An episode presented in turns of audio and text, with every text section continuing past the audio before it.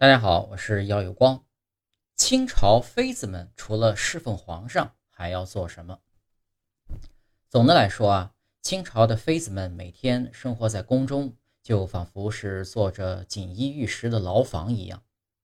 在偌大的后宫之中，妃子们从起床到入睡，她们一天的生活都是按部就班，仿佛就是复制粘贴。按等级的不同。妃子们分别居住在乾清宫两侧的东西六宫，一入后宫深似海啊，这一点一点也不假。深宫中的生活可以说是与欢笑无缘，只有在红颜暗老白发新的清寡单调生活中了此一生。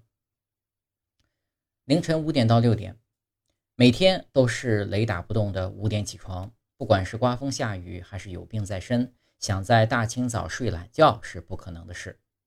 妃子们要坐在镜子前面，由贴身侍女伺候着穿衣，然后经过一番梳妆打扮，把自己打理好。清朝后宫的妃子分为八个等级，分别是皇后、皇贵妃、贵妃、妃、嫔、贵人、常在、答应。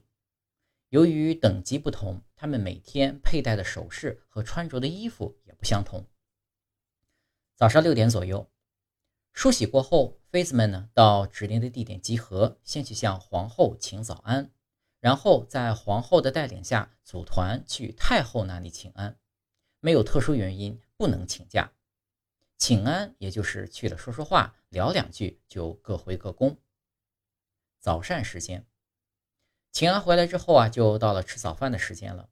妃子们等级不同，在吃喝方面的待遇也不一样。嫔妃们每天的食材都是固定的量，当然了，这也是按照等级高低提供相应的吃食，再由伺候的人在自己宫里的小厨房做。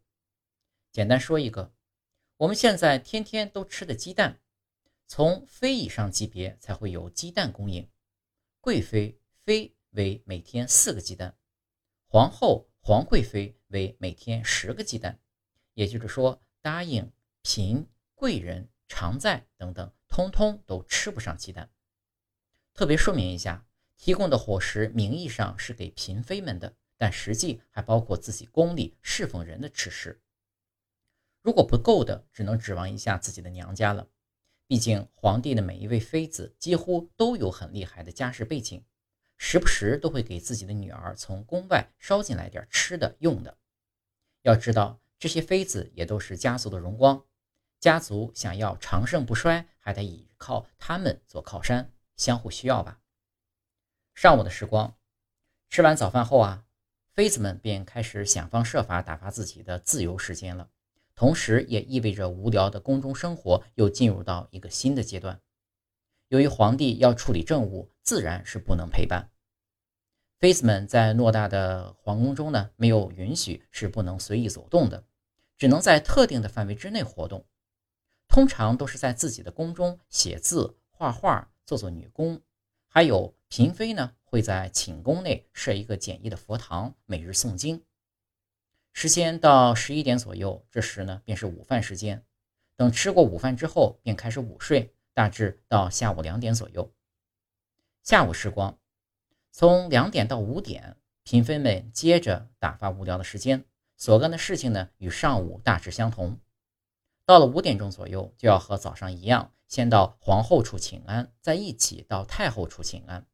早晚的请安被称为晨灰定省。闲暇时光里呢，妃子们没有具体的事情做，就要揣测圣意，好博得宠幸。想要上位，就要和其他妃子们勾心斗角。后宫的生活感觉和现在的职场是一样的。夜生活。六点钟左右，一天之中最期盼的时刻到了。皇上会在这个时候翻牌子，也就是选哪位妃子侍寝。如果被有幸被翻到，就有专门的宫女伺候妃子沐浴，用被子包裹好，再由专门的太监抬到皇帝的寝宫侍寝。过后呢，自己又会被太监用被子裹着送回自己的寝宫。宫中规定，妃子是不能陪皇帝过夜的。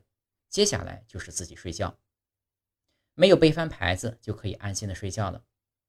到了晚上十点钟，除了守夜的人外，皇宫里所有人都要睡觉。